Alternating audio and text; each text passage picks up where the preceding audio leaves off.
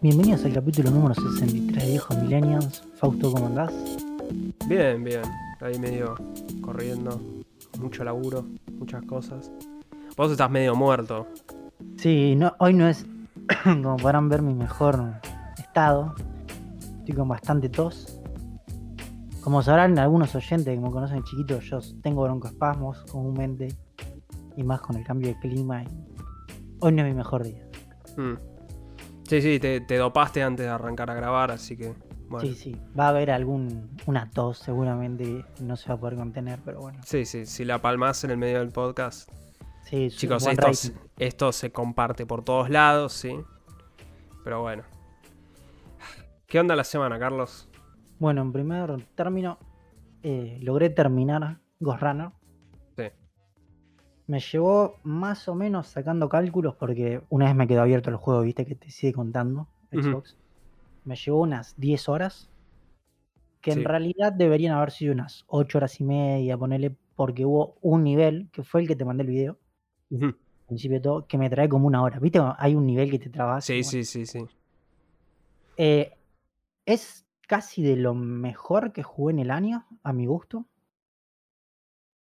Tiene, o sea, ya vine hablando bastante del juego y todo, pero creo que para darle como un cierre, si a vos te gustó Mirror Edge y querías que el último, el Cataclysm, que salió creo hace 2, 3 años, tenías esperanzas de que fuera un buen juego y fue un desastre, bueno, este es el juego que en realidad necesitas. O sea, combina. Yo directamente no sé cómo definirlo en el sentido si es un juego de parkour o es un juego de acción, porque lo combina tan bien todo el tiempo que es como que no te puedes quedar con que no, es más de acción y un poco de parkour. o- Es de las dos cosas a la vez. El juego funciona muy, muy bien. Tiene tres jefes el juego. Que el primero da un salto en dificultad. O sea, el juego viene siendo muy difícil, pero ese da un. O sea, a mí me dio un salto en dificultad terrible, que estuve como una hora para pasar ese nivel. Que el running que lo pasé en realidad fueron cinco minutos, no es que el, el nivel duraba una hora, pero morí un montón de veces. Los otros dos jefes son un poco más fáciles, igual en un nivel de dificultad siempre bastante alto. Al último, el juego vas obteniendo como más poderes que lo hacen un poquitín más fácil, pero a ver, si sos una persona que no te gusta repetir mucho los niveles, no lo hagas esto porque te vas a morir un montón de veces. Sí, aclaro, el juego tiene unas opciones de accesibilidad en el control para que sea más fácil.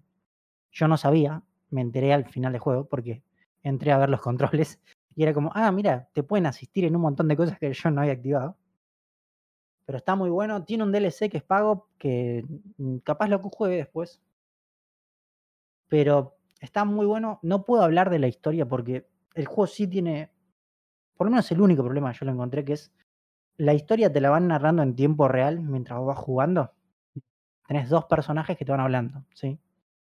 Y te van contando el mundo y bueno, y, y el pro- o sea, la problemática que hay y qué es lo que tenés que ir a hacer. Pero como el juego es tan frenético, Sí, no le das bola. no le puedes dar bola. O sea, o te parás y escuchás todo lo que te dice el chabón, o jugás. Entonces, como que, no sé, el 80% de la historia me la perdí. Sí. Y visualmente se ve muy bien. Este en realidad para mí es un juego para correr en 1080 a 120 FPS. FPS, sí. Pero bueno, la Xbox, yo la tengo conectada a la tele que es 4K 60, así que no.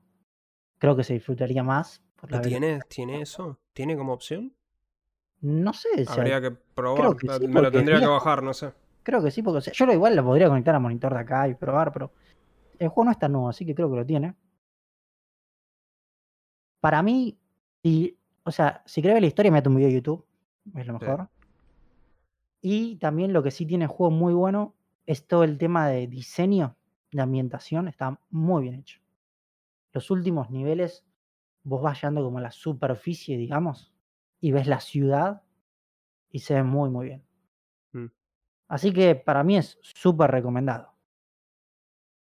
Lo único sí, que ya lo mencioné otra vez, tiene ese tema del bug, que si te agarra a final de un nivel y te quedas trabado y tenés que reiniciar el nivel, te quieres morir. Pero bueno, cosas que pasan. Y la otra cosa que no que estuve haciendo esta semana, porque en realidad la debería haber hecho, pero no pude por los señores de Mercado Libre, es me compré una silla gamer. Uf. me compré, a ver, de las gama in- sí, intermedia creo que es. La que decían que era mejor.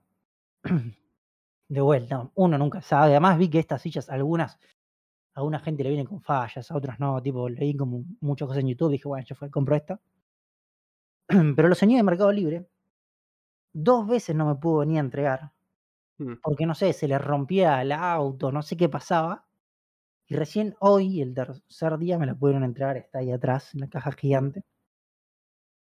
Me da bastante por las pelotas, porque no es el primer producto que me pasa. En un mes me pasó como en cuatro productos que me, tipo, me dicen, viene mañana y no viene mañana. Vos, vos sabés que vo- vos, vos usás mucho Mercado Libre, como yo. O sea, yo, yo- yo yo soy lo nivel uso. 6 y compro como un animal. Sí, sí, pero yo compro todas las semanas, compro alguna estupidez, o sea, sí, siempre. Eh, ¿Sabes qué? Te- un ocasional oyente de este podcast ese, me estaba hablando que él tuvo pésimas experiencias, pero como un porcentaje gigantesco de estafas con productos que no eran full. Y yo me puse a mirar mi historial de compras de Mercado Libre y de las últimas, no sé, 50 compras, 5 eran full. O sea que salen del, del depósito de Sí, Mercado Libre. eh, Libre. para, para los demás. Eh, yo no, no sé, no- nunca he experimentado tantos problemas, viste, con Mercado Libre. No, yo sí Relativamente es un buen servicio. Yo experimento problemas con las entregas, por sobre todo. Y también experimento problemas con el tema de facturación. Claro. Pero con el tema así de que me hayan querido estafar, No, bueno, pero él, por ejemplo, él no, él no decía que el vendedor lo haya querido estafar, sino el, el- el que hace la entrega. claro, no, por eso, o que te- no te traigan el paquete o lo que sea, nunca, eso, eso sí nunca me pasó. Claro. Eh, yo, lo que sí, claro, yo vivo en casa. Que tipo, si vives en departamento sé que es un poco más complejo. Eh, yo vivo en departamento y jamás tuve ningún problema. Pero. No, yo compro demasiado por Mercado Libre y últimamente estoy teniendo muchos problemas así como que demoran las entregas o no sé qué. Y con el tema de si es full o no, yo compro medio en los dos, o sea, con los dos full o común. El único problema que, que sí me molesta es que no puedes mezclar productos porque te cobran envío, o sea, te cobran el doble de envío en un carrito. No, pelotudes. Pero bueno, así que mi silla gamer está ahí. Obviamente le voy a tener que cambiar las rueditas porque como tengo piso de madera en mi habitación, de piso flotante, va, no es de madera, te raya todo. Mm. Así que le voy a poner las rueditas de rollers para que no raye. Pero bueno, Bueno. Fausto, antes de que siga hablando y me muera, ¿cómo estuvo tu semana? eh, mi semana eh, estuve terminando muchas cosas. de Si, si bien empecé otros juegos, no quiero hablar porque no. Porque lo empecé y ya va a llegar. Eh, y la semana que viene pretendo arrancar un proyecto muy largo que tengo en mente, pero lo hablaremos la semana que viene ya. Complejo. Sí, sí. Eh, terminé los Judgment. Ya dije, basta, no quiero hacer más cosas secundarias, voy a ir derecho al final de la historia. Total, ya había grindeado, pero masivamente para hacer todo lo secundario y estaba re OP. Eh, la historia es súper oscura y lidia con un tema bastante serio, ¿sí? Que es, en general, es el bullying, ¿sí? Eh, y, y- la complicidad de ciertas personas en actos que, que terminan siendo muy crueles. Estoy tratando de ser lo más vago que puedo. Eh, y la verdad que, que el villano, debo decir, habiendo jugado literalmente todos y cada uno de los Yakuza, eh, incluyendo los spin-offs que solo salieron en Japón, eh, es el villano más comprensible, si se quiere. O sea, como que el tipo tiene una justificación que decís, Dentro un- de una es un asesino. No, no, no, no, no, no, no. O sea, como la justificación. El tipo es un asesino. Pero cuando el tipo te explica lo que está haciendo, es decir. Y tiene un punto. Claro, Son juegos realistas. No es un juego siguiente. 100% serio. No, No, no, no es en ese sentido, sino es, ¿es justificable en cualquier sociedad o es Es justificable justifica- en sociedad No, no. japonesa No es justificable. O sea, lo que digo es. Moralmente es un- comprensible de dónde viene el chabón.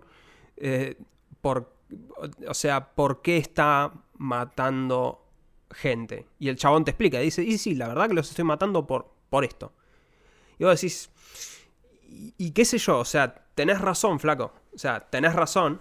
No quiere decir que esté bien, pero tenés razón. Eh, y no, no es, o sea, hay un, sí se toca medio el, el, hecho de que la sociedad japonesa es muy reprimida sexualmente y que tenés mucho acoso sexual y eso, pero eso realmente es algo como tangencial a la historia real, que de nuevo va todo con el bullying y con suicidios, o sea, re heavy a veces, ¿eh? Y, y desde ese punto de vista, el villano es como que dije, ¿sabes qué? Tiene un punto. Eh, y es como bastante gris. Hasta el final incluso. Lo que sí resalto es, es que eh, la historia es mucho menos ridícula que Judgment 1. Judgment hay que recordar que son como spin-offs. O sea, podés jugar Judgment sin haber jugado Yakuza. Porque sos un abogado y hay cameos de personajes de Yakuza, pero no hay ninguno es un protagonista, ninguno es nada, ¿no? O sea, y el chiste es que Yakuza tiene un problema, que es que siempre, al final, resulta que todo es una conspiración gubernamental. Siempre en algún momento, no, no, está metido el, ministro de salud de Japón. O sea, esto es una conspiración que llega hasta el primer ministro, una boludez así. Y yo estaba llegando al final y digo, puta madre, la historia está buena, están lidiando con un tema muy serio, la verdad que digo, el villano tiene un punto, todo eso. Y de repente al final, no, no, no, sí, sí, el gobierno también está metido. Y era como así, casi, casi. Pero aún así es la historia más, eh, más seria, entre comillas, y más como comprensible de Coso, que termina siendo súper gris. La verdad que es súper gris. Y está muy bueno. Está, me gustó mucho. Eh, tiene un DLC que lo tengo, pero quería jugarlo después. Quería darle una pausa. Eh, después terminé Wind Waker. Toda la bronca, porque lo terminé la misma noche que grabamos el podcast. O sea, dije, la puta que lo parió. Pero... Nada, eh, tiene muchos vínculos a Ocarina of Time. O sea, no es como Skyward Sword. Acá realmente se hacen referencias muy explícitas a la historia anterior de Zelda. como Breath of the Wild. No es como Breath of the Wild, a eso voy. No, como Breath of... no Breath of the Wild en Breath of the Wild no, hablan y en Skyward Sword tampoco, porque creo que Skyward Sword es el primero, o es de los primeros cronológicamente hablando, en la línea de tiempo. No sé, es un quilombo la línea de tiempo de Zelda, ah, pero, pero Wind Waker no, Wind Waker entiendo es una secuela directa de Ocarina of Time. De hecho, en el juego referencia muchísimo a Ocarina y eh, yo, yo, conozco la historia de Ocarina, pero, o sea, tampoco es que te vas a morir si no la sabes. No tiene una historia súper compleja, ¿no? Ahí está Ganon, matalo. Eh, tiene un giro que es bastante, te diría, machirulo hoy en día. Que es que, voy a spoilearlo nomás, pero tampoco es la gran cosa, que es que hay una chica que vos conocés que es la jefa de los piratas. Y es la única chica rubia que viste en el juego, protagonista. Quiero que adivines dónde está la princesa Zelda. Es la chica pirata. Y pero ella te la muestran como una chica pirata ruda, pelea contra los bichos, todo, es jefa de una tripulación de piratas. Y hay un momento en el cual le dicen, no, vos sos la princesa Zelda. Y de la nada se le, sale el vestido y se vuelve blanca, te juro por mi vida, es medio morochita, se vuelve blanca en ese momento. Te juro por mi vida, no, lo invento, es, es, excelente ese momento, era para sacarle una foto. Y, cuando hace eso, de repente se vuelve una princesita. Ay, no, bueno, está bien, Link, anda y salvame. Y tipo antes, literalmente minutos atrás, estaba con una espada a mano, decía, sí, que vengan, todo, qué sé yo. Y de repente no, es una princesa, ay Dios. O sea, eh, eh, en eso mejoraron mucho, porque Zelda Breath of the Wild hace mucho más. Sí, tiene una idea. Hay que reconocer que mejoraron mucho, pero qué sé yo. Y lo que sí quería mencionar nomás es que dos cosas. Uno es que la Wii U tiene problemas de conexión si estás usando el Wi-Fi de forma intensa. Porque yo estaba bajando Flight Simulator en la Xbox y el joystick me, se me desconectaba cada rato. Ah, el joystick de la Wii U. El joystick de la Wii U. Entonces me fijé y paré la descarga y empezó a andar lo más bien. O sea que era eso, era como Igual puede interferencia, no sé. Eh, sí, o sea que el joystick de la Wii U usa el mismo canal que vos Sí, hay, que ver realmente porque no lo puedes configurar claramente en la Wii U. no, no, eh, podrías cambiar el canal del router. Sí, pero eso es un quilombo en un edificio porque ya el vamos me costó encontrar un canal que no colapse.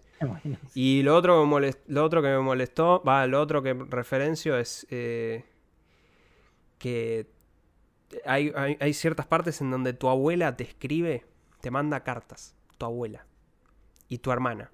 Y te dicen, ay, queremos que vuelvas sano y salvo. Y dice, "Eh, pudimos juntar unas pocas rupias y queremos que las tengas vos para tu misión. Y te dan 20 rupias. Imparte el alma. Digo, pobre, la abuela está ahí sola. Está en la casa y me da 20 pesos. Y como decir, es todo lo que tengo, pero por favor usalo. Y yo tengo 3000, viste, tomado ahí. Y no, me siento mal. Eh, pero nada, qué sé yo. Eh, está bueno. Eh, probé Sniper Elite. A duras penas. Lo probé. Salió. Salió, salió, el- salió la semana pasada. Me gustaría probarlo cooperativo, o sea que si te lo bajás vos, estaría bueno para cerrar el capítulo de Sniper Elite. Lo que voy a decir el realmente es. 4, ¿no? ¿Qué? El 4 es el último. El 4 es el último que había salido antes del 5. Están disponibles en Game Pass el 5. Yo jugué el 4. El 4 es el que vas con los italianos. Y... Es Italia el 4, sí. Sí, ese lo jugué. Eh, el 3 es África. no, Y, claro, jugué el 4. eh, bueno, el gameplay es prácticamente igual. Me gustaría probar el cooperativo igual. Tiene un modo que son invasiones tipo Dark Souls. Lo podés prender o apagar, como vos quieras. Pero si lo dejas prendido, en cualquier momento una persona te puede invadir. Como un sniper enemigo. Y de Ah, hecho puede controlar a las tropas. Les puede decir, tipo, vayan a revisar allá. Y no tenés ningún momento, no te señala. O sea, te avisa, che, te invadió alguien, pero no lo tenés señalado al otro jugador. Sí, y el otro jugador tampoco te tiene a vos. Lo cual Sí, está sería- bueno. Sería una idiotez que te No, está bien, pero lo que digo es, le suma un grado de impredecibilidad que está muy bueno. Eh, pero me gustaría probar el cooperativo como para probar. Lo que sí es, o sea, las mecánicas bien, pero los mapas son muy restrictivos. Tipos como, no es Metal Gear, en el sentido de que hay una colina acá y acá hay un caminito muy finito para pasar. No, los y- mapas y tu siempre son objetivo como está por acá. ahí. No, son, son muy grandes estos mapas, pero son muchos pasillos. Porque ponerle que esta colina, yo quiero bypasear a los soldados que están acá. Ten- no puedo subir a la colina y bajar del otro lado. Sí, sí, Porque sí, está te trabada. entiendo, Tengo que ir por acá. Y no los puedo bordear porque no me deja ir por cualquier lado. O sea, sí o sí me los tengo que enfrentar. Eh, habiendo dicho eso, creo que es más que aceptable. Como primero un juego que está ahí en Game Pass. Es entretenido. Y de nuevo, me gustaría probarlo en cooperativo porque estoy seguro de que está buenísimo. Eh, después, después fui a ver Top Gun. No solo fui a ver Top Gun, sino que la fui a ver a la sala 4D. ¿En qué se diferencia de las salas? Eh, lo que sea? La sala 4D es básicamente la silla de un simulador. Te sacuden. Ok, tiene un shaker la silla. No, pero muy mal, ¿eh? O sea, tenés para apoyar los pies. Es más, salimos del cine con mi viejo y mi hermana y dijimos: ¿Sabes que un cinturón de seguridad no le, no le vendría mal? Eh, es un poco. No, no, no, no, se sacude feo, se sacude fiero, fiero, fiero, fiero. No para tirarte, pero tenés la sensación, porque a veces cuando el avión se movía, vos te sacuden mucho para abajo. O sea, es, es, es fiero posta. Eh, Ahora, bueno, igual es grande, pero. O sea, el hecho de que te sacu si vos decís que te sacuden para abajo, o sea, no, no perdés un poco la, la visión. No, no, de la no, porque te sacuden. Te sacuden, pero tampoco que te ponen así boca abajo. Te sacuden lo suficiente como para que vos te sentís el movimiento. Es, es intenso, o sea, no es como las sillas a las que yo iba antes del Hoyts, que te sacudían un poquito y que tenías el medidor de intensidad. No, acá no hay medidor Claro, de porque intensidad. nosotros fuimos a esa. Claro, no, no, no. Acá es, te la bancás o te vas, amigo. Eh, aparte te mojan, No, te soplan viento, te tiran olores, ponele, a, a tanto había olor a humo. Es muy sutil, ¿eh? tampoco es que tenés una baranda terrible. Es sutil, pero lo sentís. Tipo, veías el avión prenderse fuego y decís, ah, olor a humo. Los vientos. De repente se está prendiendo fuego. Sí, sí, no, se prende fuego la sala, sí, no te das cuenta. Porque, uh, mirá, boludo, reviene el 4D. Eh, sobre ya la pasó varias veces Ha pasado, sí. Sobre la película en sí, es excelente. Pero porque la acción es. Está muy bien filmada. Night Combat. Sí, pero nunca viste filmado así un Ace Combat. O sea, es muy vertiginoso. Y saber que las acrobacias se hicieron de verdad. Y a mí no me importa, porque vos, me lo pasaste. Y de hecho, vi un link acá en Clarín, hicieron una nota.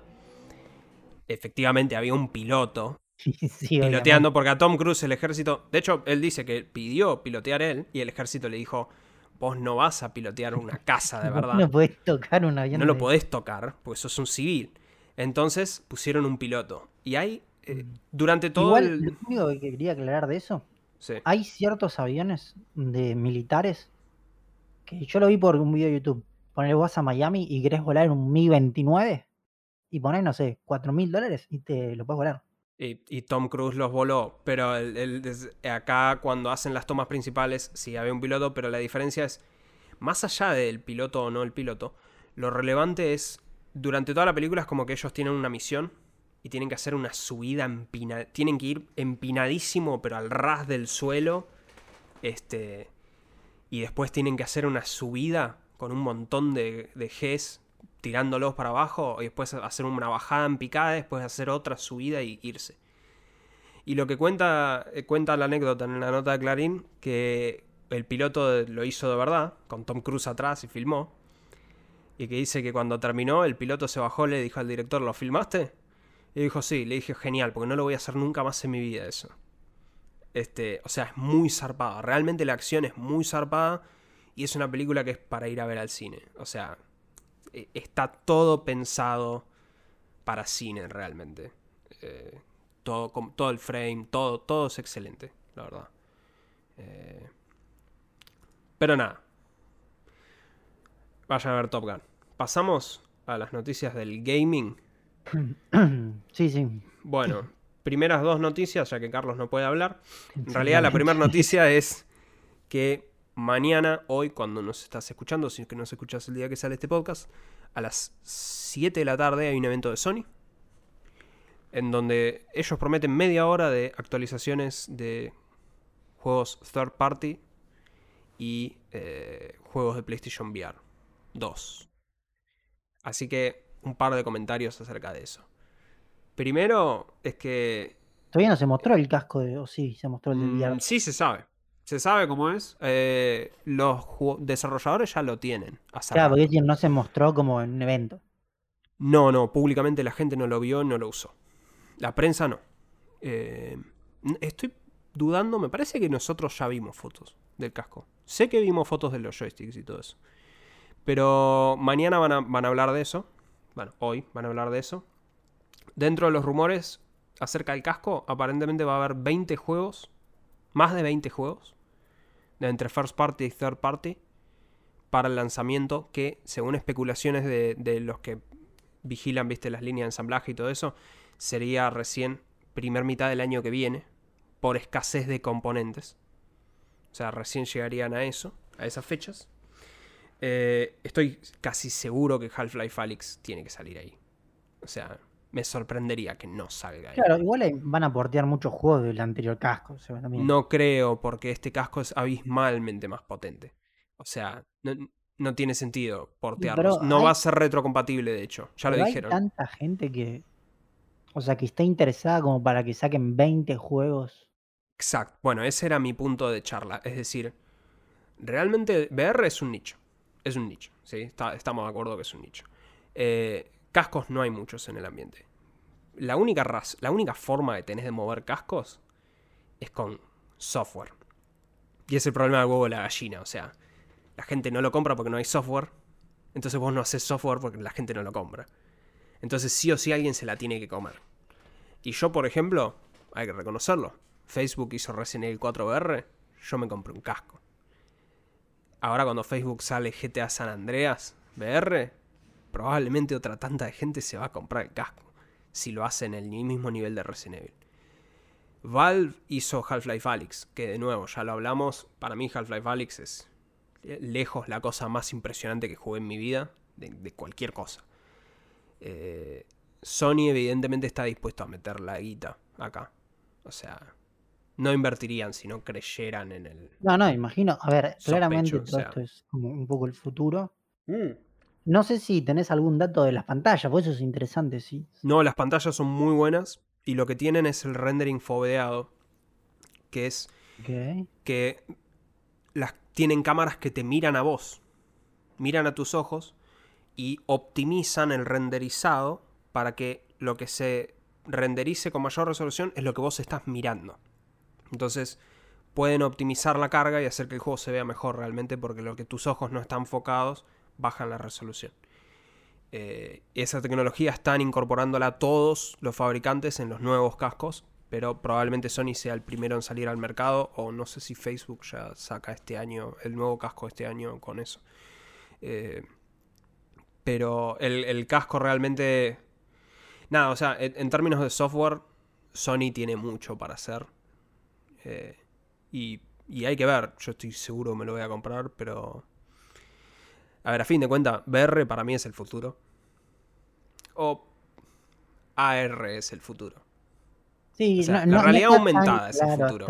Eh, o sea, es como todos sospechamos que el día de mañana van a venir unos anteojos que te vas a poder poner y en algún momento se te pondrán todos negros y verás VR del otro lado. O sea, muy en el futuro, para mí hay una convergencia entre realidad aumentada y realidad virtual y ahí es donde la gente sí o sí, lo va a abrazar. O, a ver, eh, flashémosla mucho, no sé, lente de contacto. Por eso, sí, sí, o sea, pero, pero lo que voy es, no, es tecnología que por ahí va a enganchar, no, yo, estoy seguro que esta es una tecnología que sí o sí va a enganchar, pero todo requiere inversión y todo requiere, me parece, lentamente ir avanzando y también VR hoy en día no es lo que VR era hace cinco años, o sea, el Quest 2 es un dispositivo comparablemente impresionante. O sea, para lo que hace, para lo que es, la verdad que es impresionante. Eh, pero nada, yo soy muy creyente del VR, así que lo voy a estar mirando con atención todo esto, para ver qué hacen. Y Sony tira la tarasca. Eh, bueno, próxima noticia es que, y esto es polémico, Sony tiene un trato con Activision hoy en día para el marketing de Call of Duty. Entonces cada vez que ellos anuncian Call of Duty, tienen el logo de Play más prominente, digamos, ¿no? Sí, ese es el chiste. Eh, ¿Qué quiere decir? ¿Cuál es el problema con eso? Esos, esos contratos tienen cláusulas.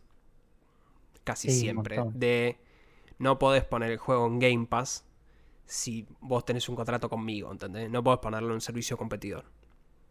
Bueno, ¿cuál es el problema?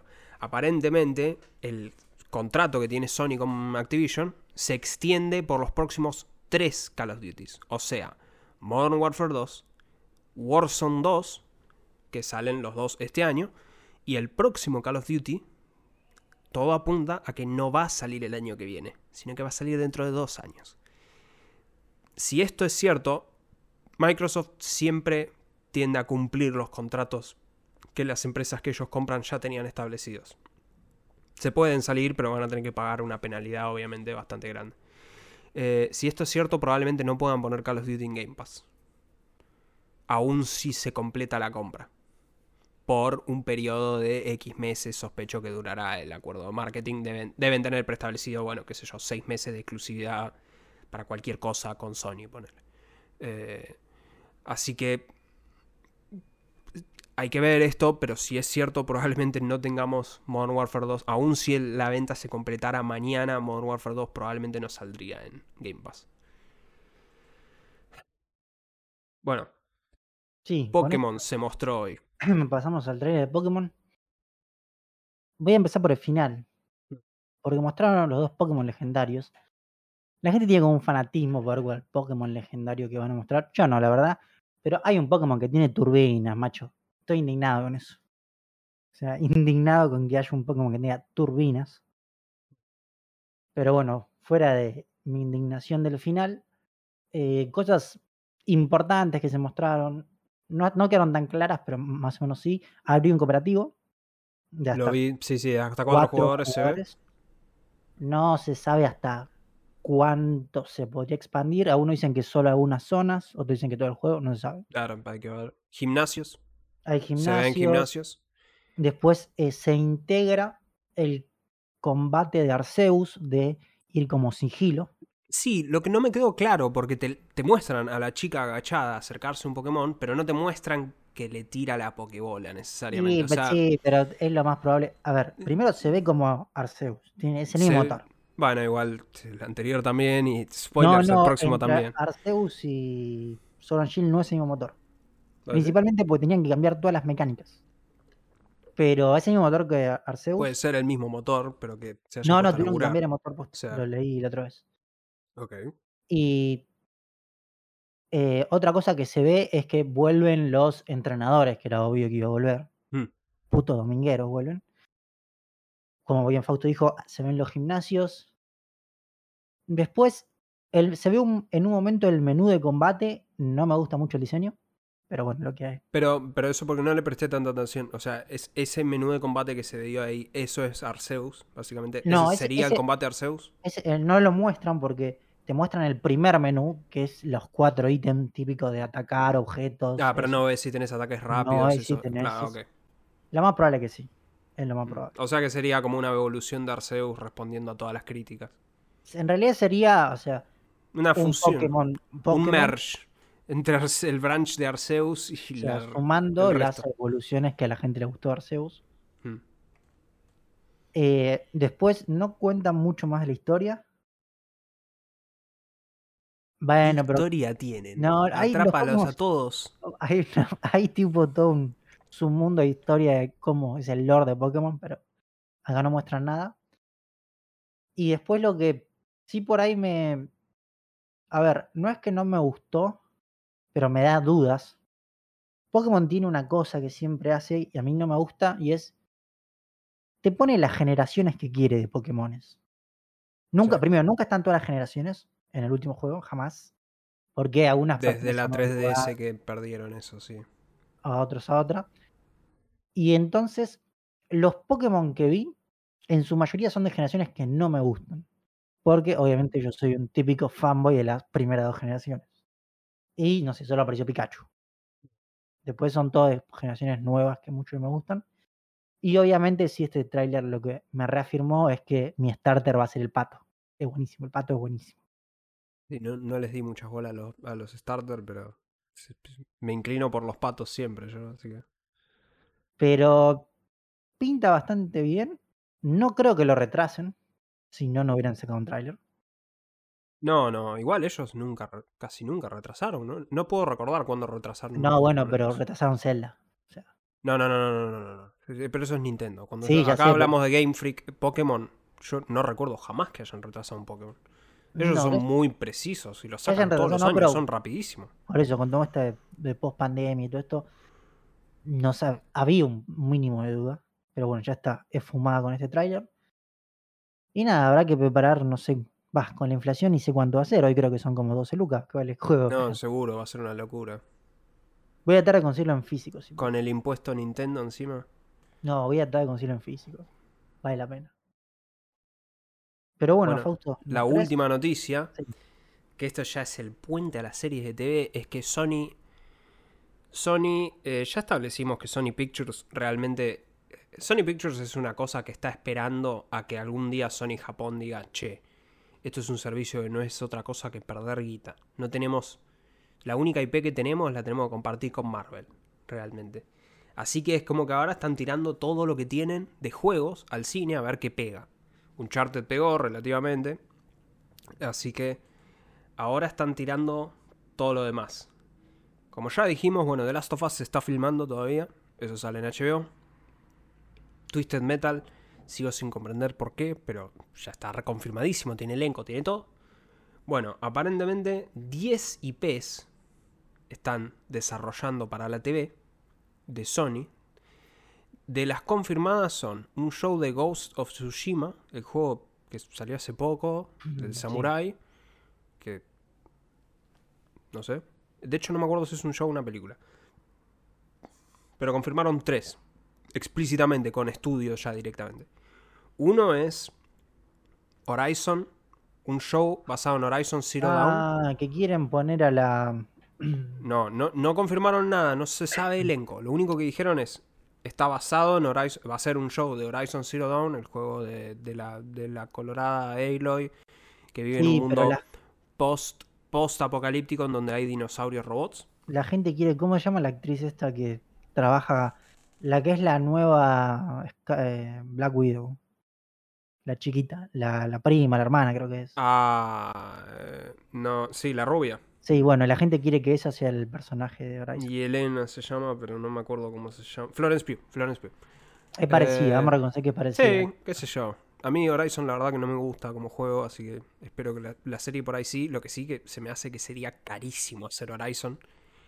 Porque Horizon tiene mucho, o sea, tenés que hacer mucho CG en Horizon. Está Para Netflix.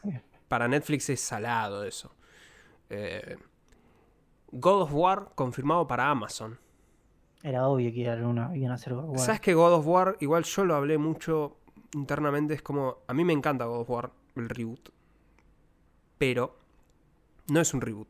God of War es una secuela a todos los viejos God of War.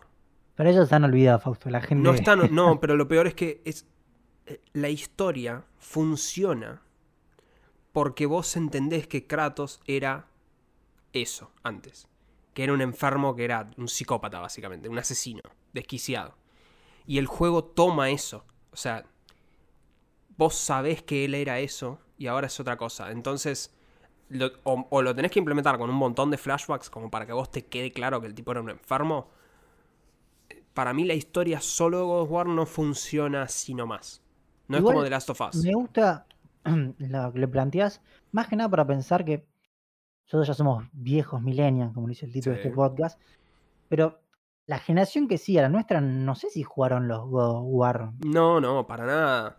El juego lo, lo- lo indica y eso, pero realmente, o sea, es todo el chiste del, del viaje que él tiene con su hijo es como él Una redención interna. es como él reconoce ni, ni y ni en realidad, pero es como él llega a términos de su propia monstruosidad interna y como él intenta desesperadamente que su hijo no sea como él y la vergüenza que él tiene de admitirle a su hijo las cosas que él hizo antes de llegar acá. Y todo ese peso realmente requiere que vos entiendas, para, para, para la comprensión máxima, es que vos entiendas toda la mierda que él hizo antes. No es tanto como The Last of Us, porque The Last of Us es una historia bastante... O sea, no, no tenés ningún preámbulo para The Last of Us. Eh, y para mí The Last of Us, yo ya, lo dije mil veces, para mí es más una serie que un juego, así que está bien, ya llegamos a la serie HBO. Pero bueno, eh, la peor o la parte más ridícula de todo esto es que de- después de anunciar eso, anunciaron una película de Gran Turismo. Que quieren que la dirija Neil Blomkamp, que dirigió Distrito 9.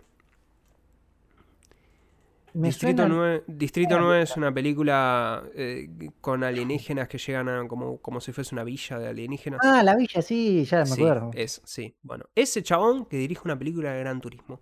Y yo me pregunto, ¿qué carajo haces para una película de Gran Turismo? Pues no puedes hacer rápido y furioso porque para, no, no tiene No, sentido, no es Gran no, Turismo eso. No, además Gran Turismo es algo serio. Exacto, Gran Turismo es algo serio. O sea, tenés que hacer algo, no sé, Ford versus Ferrari. Algo así, porque realmente no tiene. Es Gran Sí, Turismo, boludo. Imagino algo por ahí. No Si tiene- hacen Turismo- rápido y furioso. No, no, Rápido y Furioso no, pero más del estilo pues, JDM de Japón. no, no sé si pero Gran. Turismo no es Drift. ¿Vos decís Drift? No, no, JDM son autos japoneses Sí. que los van modificando y. Pero Gran Turismo no se trata de eso. Eso sería Forza. Horizon la película, ponele. Pero, a ver, de alguna manera vos tenés que atraer al público también. Es que no sé, boludo, no sé. Para mí, o Ford versus Ferrari, ponele, es la única que estaba pensando, Y que no, es un pero- drama acerca de autos. Y sí, pero ahí funciona porque es, es una historia que es real. A mí me enganchás porque es Christian Bale, nomás. Christian Bale y Matt Damon, digamos. O sea, haciendo un rol que no es Batman, porque claramente es un desastre. Pero funciona porque es, es una historia real, o sea, de qué pasó. Pero bueno. No sé, menos la verdad, o sea. Sí, no sé, o sea, eso me parece un misterio. No, no sé qué carajo se le fumó para decir, che, hagamos, hagamos una serie de Gran Turismo. Pero bueno, pasemos a cine series. Rapidísima mención a Barry, que terminó el episodio con un cliffhanger muy potente. Barry tiene los mejores trailers del próximo episodio, siempre. Son clips de 5 segundos que no tienen contexto de nada. O sea, suele ser una toma de un personaje mirando. Y, y no dicen nada, y duran 5 segundos. Y fue tan heavy el cliffhanger que ellos sabían que era así que no hay tráiler de esta semana. Así que la verdad que no tengo la más puta idea qué van a hacer ahora. Le quedan dos episodios de la temporada. Es muy bueno Barry. Alguien mire Barry, por favor. Salió Stranger Things. los dos, increíblemente, vimos la serie entera. Los siete episodios que hay disponibles de Stranger Things. Tengo mucho para decir que es spoiler. Sospecho de vos también. Así que diría, sin spoilear nada, ¿qué te pareció la serie? Y pasamos a spoilers. En general es la mejor de las cuatro temporadas. Lejos. Eh, se nota el presupuesto donde lo pusieron. O sea, está muy bien ambientada. 100% de acuerdo que se nota mucho la guita. Sí, la no- cinematografía está muy, muy bien hecha. Sí, sí, Está está muy bien muy- llevado. Está muy bien llevado. A mí nunca se me. Nunca tuve que activar el botón de 1.5x. Y lo único que por ahí le critico es el final. Pero vamos a leerlo cuando. Em, para mí, ni en pedo es la mejor. Eh, la primera sigue siendo la mejor. eh, y la segunda la sigue. Para mí, para mí van en calidad descendiente. de- así literalmente. De la 1 a la 4 es así una pendiente perfecta. Eh, de hecho, bueno, ten- tengo muchísimas críticas de la, de la temporada, pero que tenemos que hablar de spoilers. De que, sí, hablando vagamente, hay que decir que la, la historia tiene muchas o sea, los personajes están geográficamente separados. Con lo cual, muchas de esas historias corren en paralelo. Y la verdad que de cinco historias, solo una me interesó. Y las otras me hacían desear que tuviese un, un, un 2X directamente. Porque eran muy malas. Y el final, la verdad que yo creo que es patético. Pero eso, bueno, eso lo tenemos que hablar ahora en spoilers. Pero sí quiero reforzar lo que dijimos antes es, eh, es impresionante, visualmente es impresionante, la cinematografía está muy bien hecha, más allá de los efectos especiales que creo que a veces en algunos momentos muy puntuales no están a la altura, Hay un efecto especial en particular que hace agua. Pero la filmación No, sí, sí. es... O sea, cómo, cómo tratan la cámara y todo eso, o sea, hay un tratamiento muy cinematográfico de la serie que creo que es mí, impecable. no solo el tema de la filmación, sino todo lo que es la puesta en escena. Vos te sentís que estás en el 85 todo el tiempo. Ahí yo no estoy tan de acuerdo, pero porque a diferencia de otras temporadas, que, ah, hubo otras temporadas que como que te dejaban más vivir en el en los 80. Esta tiene un episodio, te diría, que Está vivís bien, pero- mucho en los Pero 80. esta lo pero- que tiene es mucha locación de los 80. La otra es mucho más contenido porque siempre es el mismo lugar.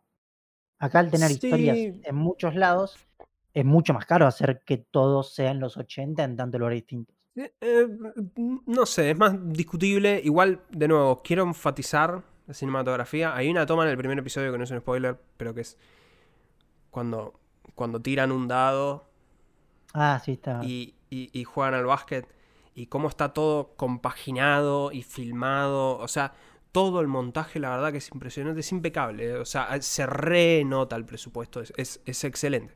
O sea, desde ese punto de vista, eh, no tengo más que flores que darle a la serie. Así que bueno, ahora se viene nuestra crítica con spoilers. eh, así que aviso que si querés, tipo, no, no escuchar los spoilers de Stranger Things, eh, te invito a, a, no sé, a, a saltear. Eh, Va a haber un timestamp en algún lugar. Si me acuerdo en la pantalla va a haber un timestamp, pero bueno, de- tal vez sí me acuerdo. Pero bueno, listo. Spoilers de Stranger Things. Ahora sí. A mí me parece increíble que, siendo una serie que dura tanto, porque es largo, ¿eh? Es largo. Siendo algo que dura tanto, no, o sea, son siete capítulos y está bien. El plot de Dustin, Steve, Robin, el pibe nuevo Eddie y todo eso, 10 puntos. Porque ese es el plot de- del malo de Vecna. Ese es el plot donde, donde pasan cosas. Y, y ese está bueno, ponele. Tengo críticas. Justo que estaba jugando Judgment, era como decir, ah, mira, acá también están haciendo lo del bullying. Pero Judgment lo hace muy bien. Esto no, esto es súper exagerado el bullying. Eh, pero, pero ponele, ponele, ponele. Esa historia está bien. Ahora, las otras historias son una vergüenza. Lo del Cana. La tercera temporada, la escena postcrédito de la tercera temporada era el Cana preso en Rusia y, y había un Demogorgon al lado. O sea, ¿qué sabes entrando a la, cuarta? El Kana está vivo, está en Rusia y hay bicho. Si el Kana está vivo, o sea, si el Kana estaba muerto, iba a estar muerto, no iba a estar vivo uh, en una escena postcrédito para que lo maten.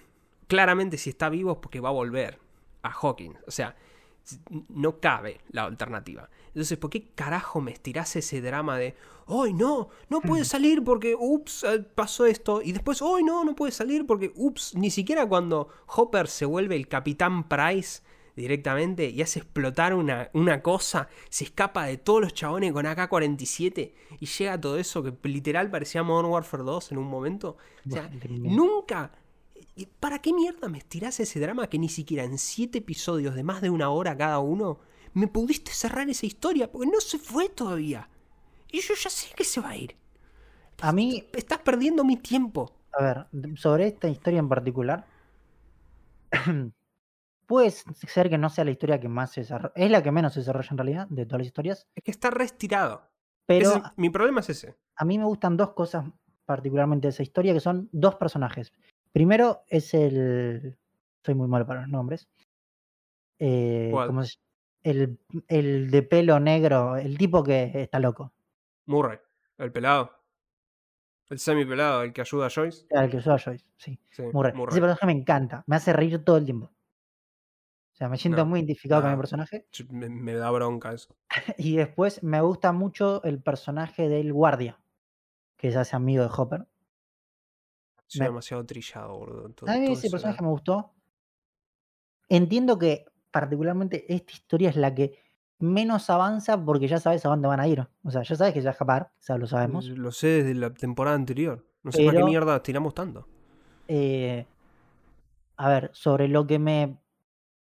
O sea, sobre esta historia lo que más destaco es primero la, la cinematografía del pueblito, me gustó mucho. De cómo se ve el pueblo ruso está bastante bueno. Sí, pero de nuevo, cinematografía ya establecimos. Es genial esta serie. Bueno, está bien, pero. Punto aparte. ¿Qué estoy criticando el contenido? Pero esta historia sí, para mí es la que, es verdad que es la que menos avanza. No tengo. A ver, a mí me pasa algo con todas las historias en general, que es. A mí tienen un dejo esta historia de cómo salta tan rápido entre historias a lo que en algún momento estableció uno de los cambios que se estableció en la ciencia ficción entre los 70, que después terminó en el cyberpunk y todo eso, y como en los libros se salta muy rápido entre historias. No es tipo una historia o lineal o de tres personajes, sino que se salta todo el tiempo. Y ese saltar que hay en la serie, que hay mucho más que en las anteriores temporadas, a mí hace que no ninguna historia se me haga larga porque todo el tiempo estoy yendo a otra. Para mí se me hicieron larguísimos porque Eleven está literalmente, ves el mismo flashback 400 millones de veces hasta que ella cae ahí en la ficha.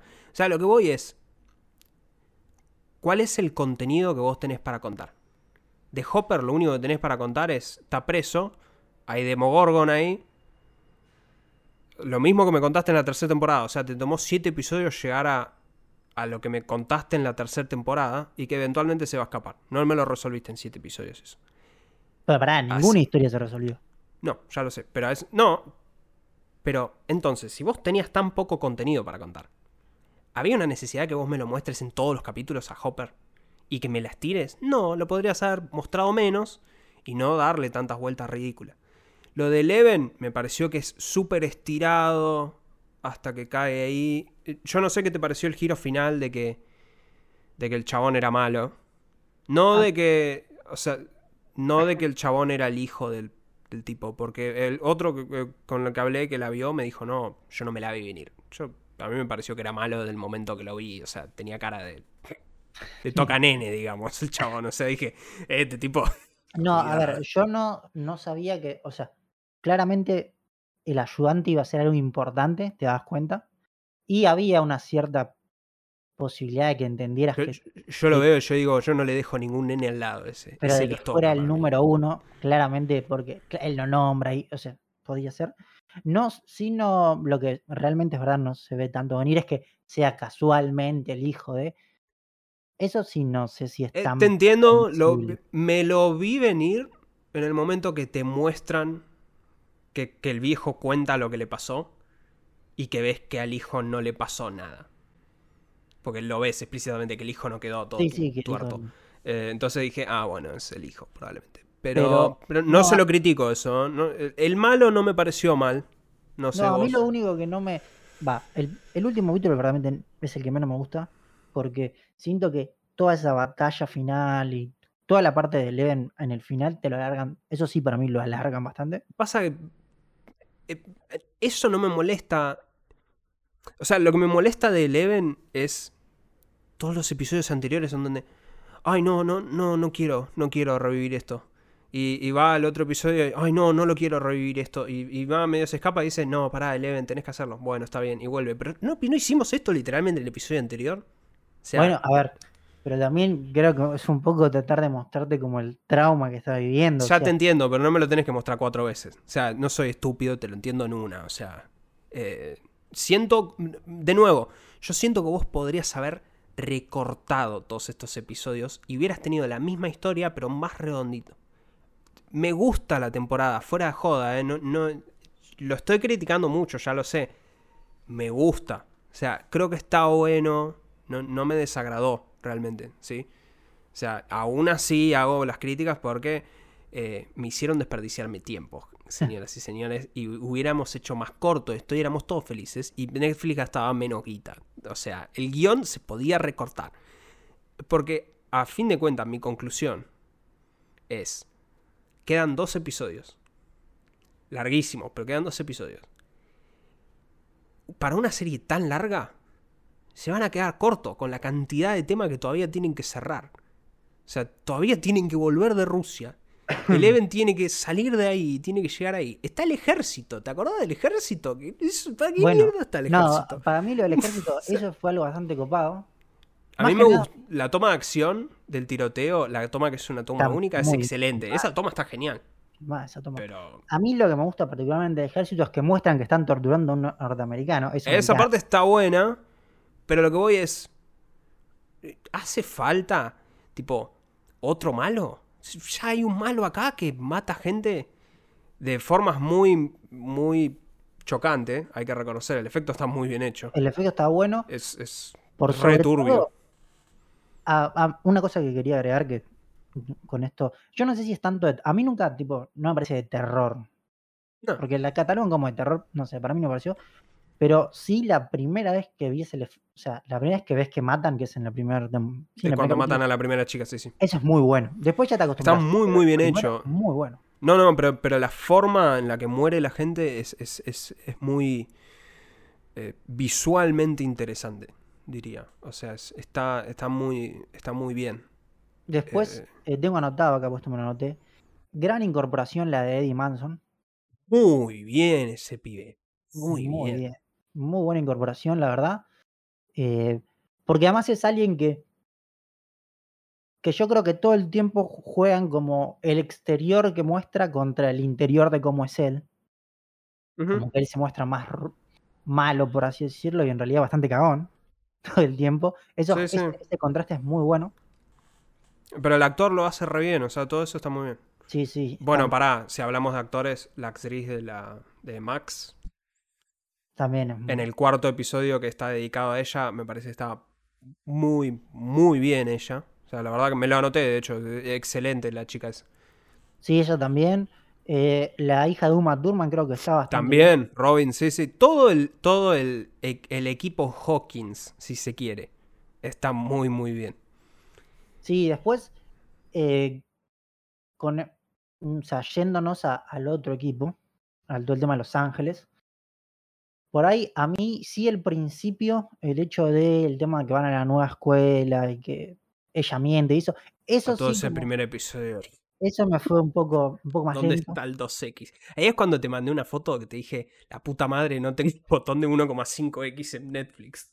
Pero, o sea, yo creo que más que nada el problema que tiene esa primer parte es como que te quieren presentar como la nueva vida de ellos, pero no hacen ni una cosa ni la otra. O sea, ni te presentan bien su nueva vida, ni te presentan bien el conflicto interno que tiene. Es como que tocan las dos cosas, pero no se centran en ninguna.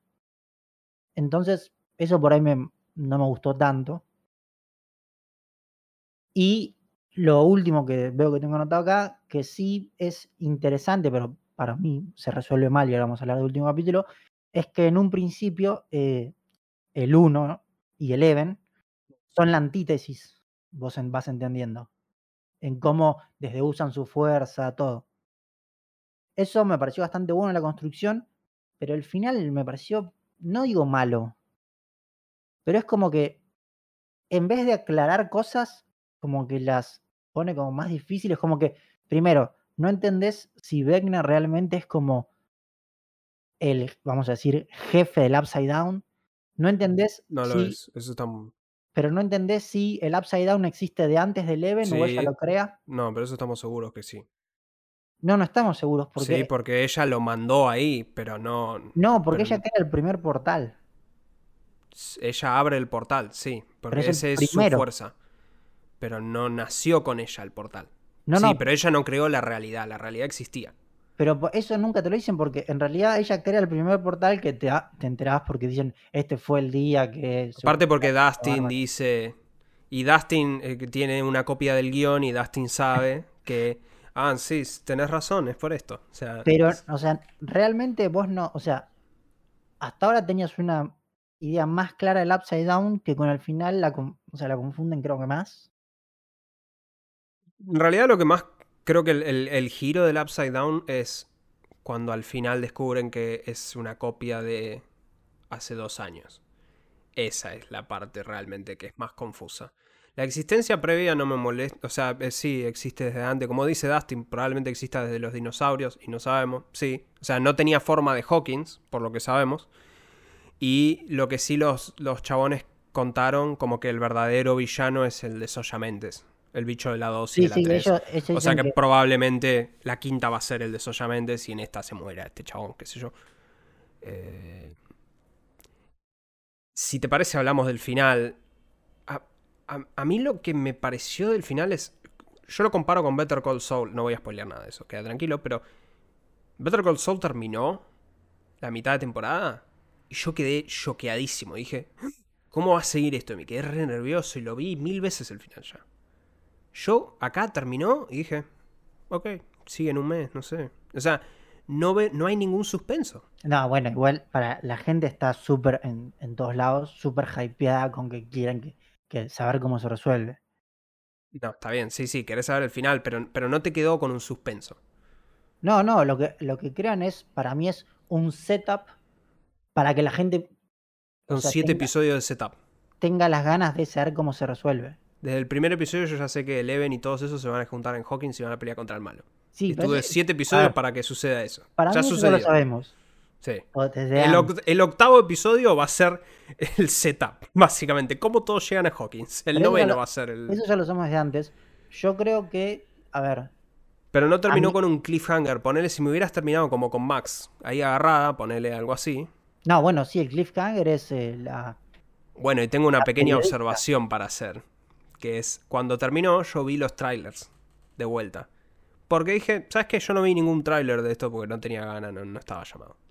No voy a decir acá cuál es el coso, pero todos los trailers que sacaron de esta temporada, literalmente todos, ¿eh? todos los que yo encontré, incluyendo el trailer de primer mitad de temporada, tienen tomas de la segunda mitad. Tienen una toma que la usan explícitamente y se ve bien grande como una casa.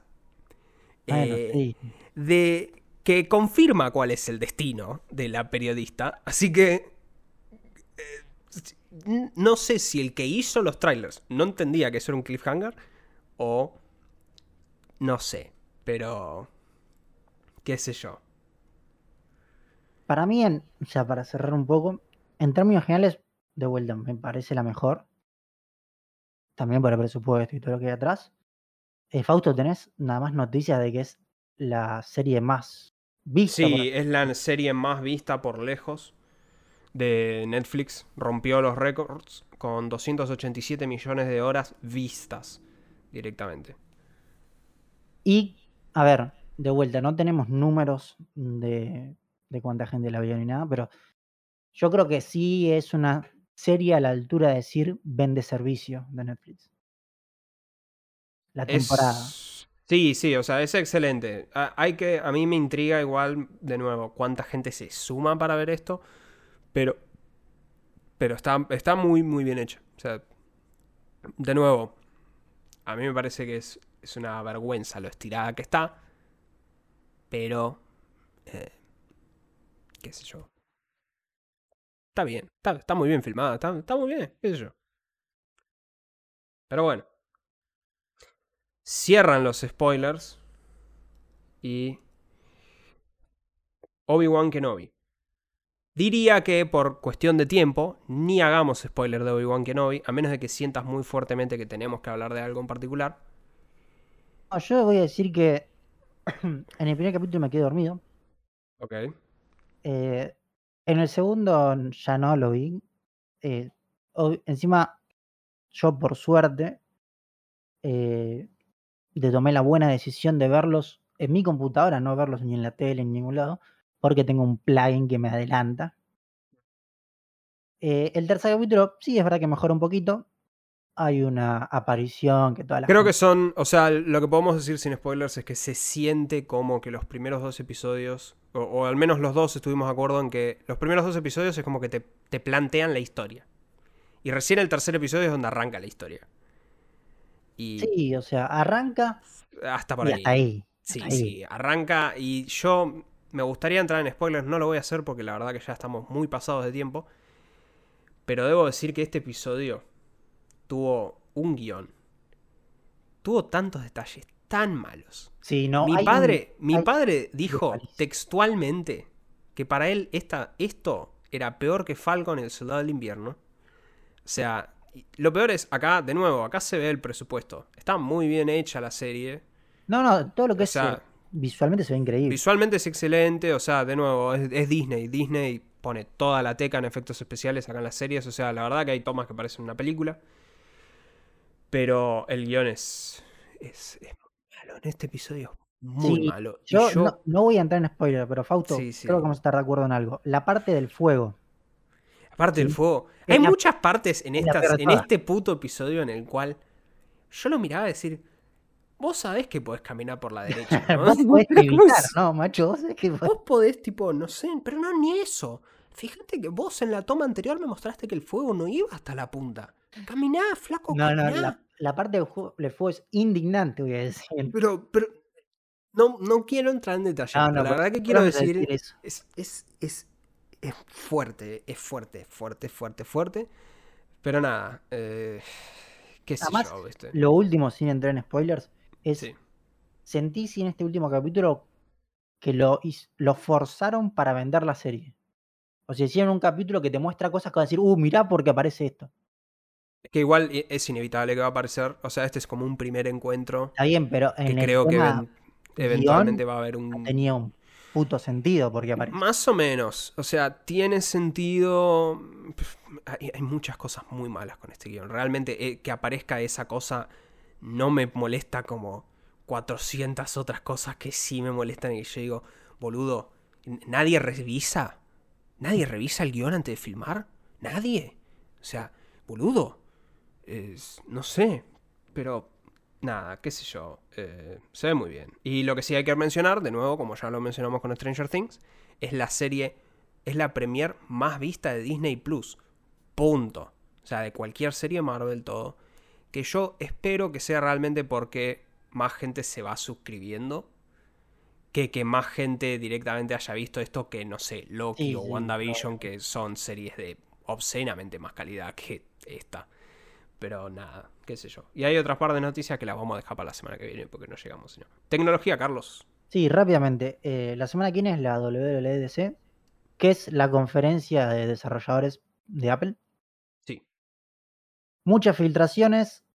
eh, las principales, o las que más te van a gustar a vos, Fausto, es que apuntan a Reality OS, que sería un casco de realidad virtual y todo, no solo un casco, sino todo un line-up hasta 2026, si no me equivoco, sobre productos tanto de software como de hardware que sacaría Apple en todo el tema metaversístico.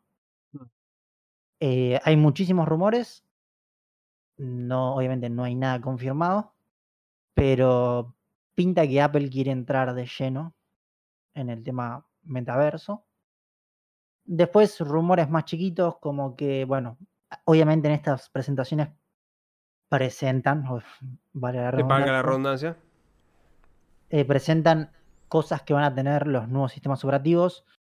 A mí el que más me interesa, y creo que vos también, es que en iPad podrían venir las ventanas de una mejor manera, no la gestión chota que tienen ahora, que creo que está bastante bien.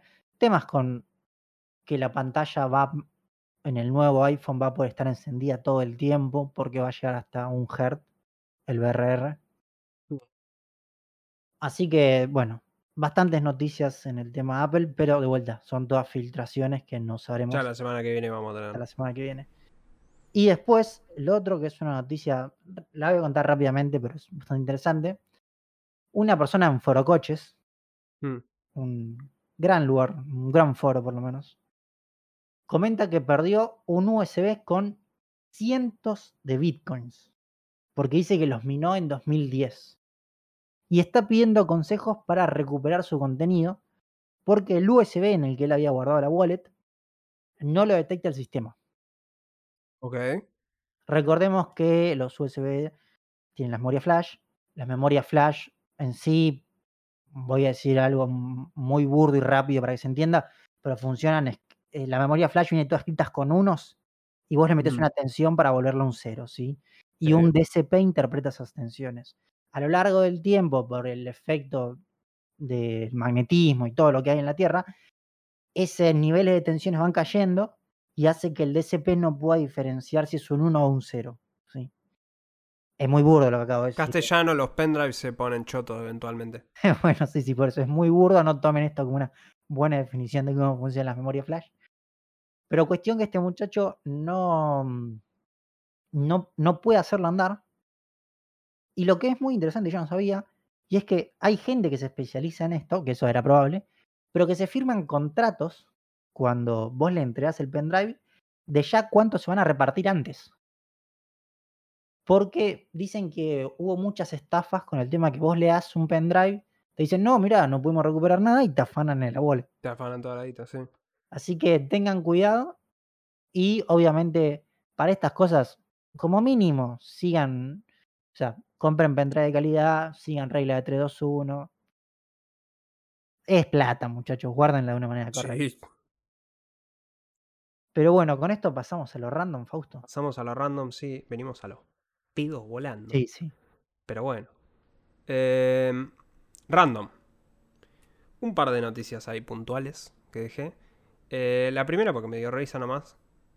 Hay una novelista romántica que escribió una novela que se llama Cómo asesinar a tu marido. Eh, fue presa efectivamente por asesinar a su marido. Así que... De la fantasía a la realidad. Sí, no se puede decir que no avisó. Eh, con un libro que fue mejor vendido del New York Times.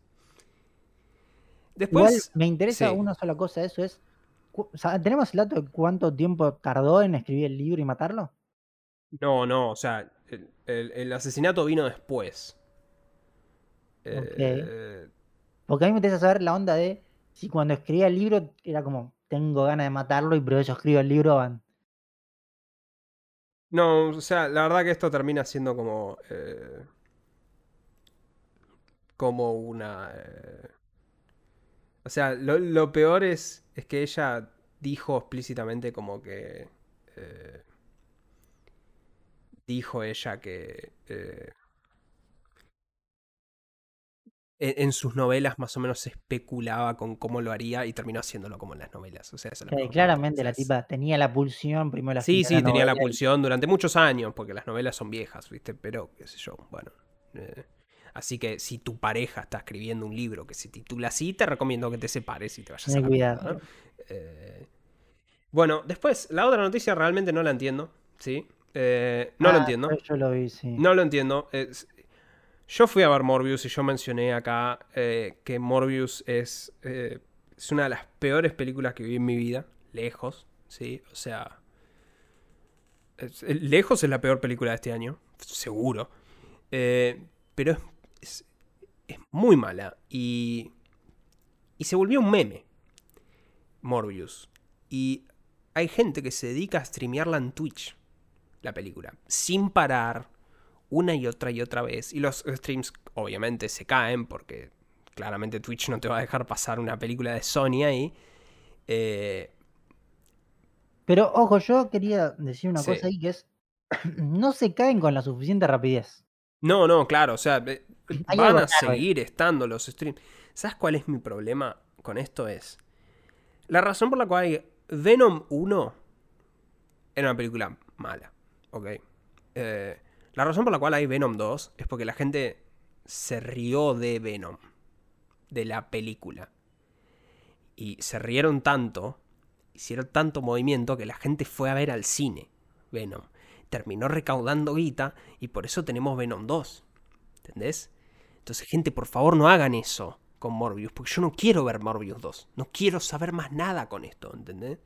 Hace poco salió el logo de Craven el Cazador, de la película del otro chabón que está haciendo un villano de Spider-Man. Esa es una película sin Spider-Man, boludo. Esos villanos no son el guasón, ponele, que podés hacer una historia, qué sé yo. No, boludo, estos villanos son pedorrísimos, ¿entendés? O sea, Craven es un, es un ruso que, qué sé yo, caza animales, ¿entendés? O sea, eh, basta, no, no, le den más munición a Sony. No hagan que con todos estos memes hagan Morbius 2 en donde el chabón cada dos segundos se va a parar y va a mirar a la pantalla y va a hacer un meme para que la gente se ría. O sea, por favor, si querés ver Morbius, pirateala. Eh, aun cuando esté en un servicio de streaming, porque todavía creo que no lo está, pero cuando esté, por favor te pido que no la mires en ese servicio de streaming. Pirateala sí o sí. No, no le demos un peso a Sony por esa película. Por favor, es una de las peores películas que tuve la desgracia de ver. y bueno. Y por último, sí. hay una noticia graciosa, por lo menos. Que es que el Museo del Louvre, el cual tiene la Gioconda, sí. fue atacado por un activista. Primero, es bastante interesante que como el señor o sea, lo que sucede es que el señor tira una torta, una porción de torta contra la Gioconda. Eh, lo primero, el señor entró en silla de ruedas. Porque si no, una vieja, algo ¿cómo entras a una torta? O sea, porque es bastante complejo. sí, sí. Y estaba haciendo como una supuesta protesta. Ahora, eh, macho, hay un cristal ahí. Era sí, sí, es bastante boludo eso. Pasar nada. Estimo que tiene que haber alguna otra obra de arte que esté más destapada ahí, como que pueda arruinar, qué sé yo. Sí, además es como.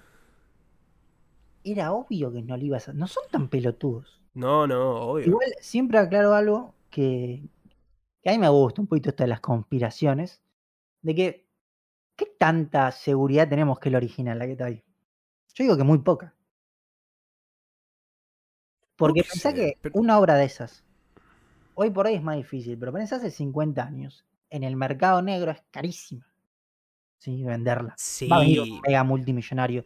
Y el chabón, ¿por qué no te dice, va a Francia y le dice, mira, ustedes quieren 600 millones de dólares? Yo agarro y te doy una igual. Ustedes la ponen, dicen que es esa. Sí, o sea, en realidad es incomprobable. Por eso es totalmente, totalmente incomprobable. De vuelta, por ahí la original la tienen guardada y te muestran una que es una copia. Puede ser, te, tengo entendido, yo claramente no fui ni a París ni a Louvre, eh, que está tipo, que la caja de cristal es como, es como importante, o sea, o sea no, te podés ni acercar a un metro de la pintura, o sea...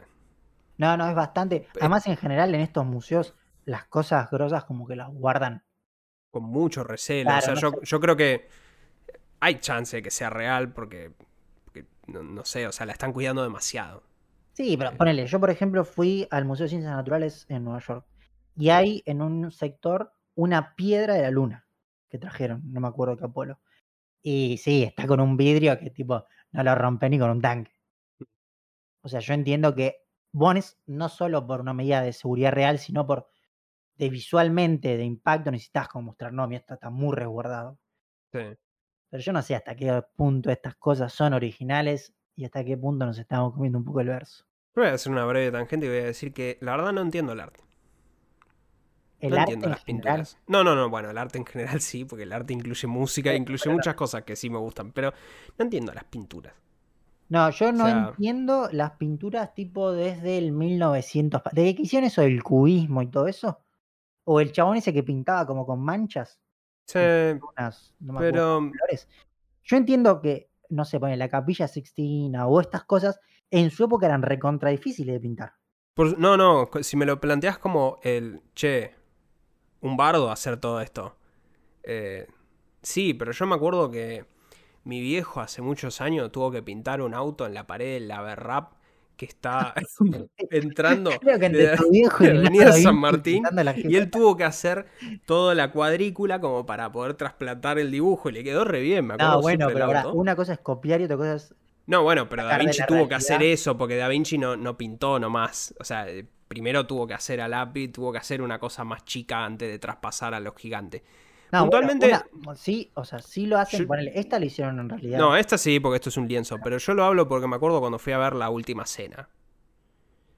Y me acuerdo que te daban 15 minutos para pararte ahí. Y yo con dos ya estaba. Yo lo miraba y digo, mirá vos. Me gusta mucho el tema de teorías conspirativas de ese cuadro. Sí, pero yo lo veía como si... Pero, no, a ver, hay un factor social que en la Edad Media era como muy zarpado tener cuadros así. Porque además Sí. era muy difícil de hacer. Está bien. sinceramente le veo mucho más sentido a este tipo de cuadros que a las porongas que hacen hoy por hoy, no sé, eh, famosos. Este Andy Warhol de la lata, es como, hermano, sos, es- Sí, es... voy a decir algo que va a ser casi el título si lo pienso bien, pero Andy Warhol fue el creador sin crear lo de los NFT, porque eso es como un NFT directamente. Andy Warhol es un pelotudo, ese tendría que ser el título del coso. O sea, yo- y ahí te banco, o sea, es, es meta arte. Básicamente, es meta arte. Es como decir arte sobre el arte. Es un comentario del arte. Te soy sincero, no lo entiendo. Pero tampoco es como que entiendo lo otro, decir. Lindo Sí, dibujo, igual sí, está bueno. Cubrirnos un segundo, aclaramos. Ni Fausto ni yo somos especialistas en arte ni nada, lo que estamos diciendo es No, no, por supuesto de- que no. Pero eh, de todo el arte que he visto en mi vida, eh, no sé cómo decir. Sí, muy lindo, pero no, no es como decir, uy, necesito ir a París porque necesito ver a la Gioconda, por favor. No, no, no. No, bueno, yo cuando fui a Nueva York no fui al Museo de Arte Contemporáneo, ese no fui. No, bueno, el Museo de Ciencias Naturales que vos dijiste, ese sí me interesa más. Pero. Pero no. no. pero bueno, después de esta tangente del arte, eh, aguante la música igual. No nos gusta Eh, el arte. No, no nos gusta el arte. Si nos gusta, a mí me gusta la música. A vos también, así que ya está. Aguante la música. Pasamos a las recomendaciones. Sí, Aparte de no miren a la Yoconda. mi primera recomendación es un video de un canal de YouTube llamado Music Radar Clan que llama Cómo el iPod se cargó a la industria discográfica. En sí, lo que hace el tipo es un video corto, por eso lo traje.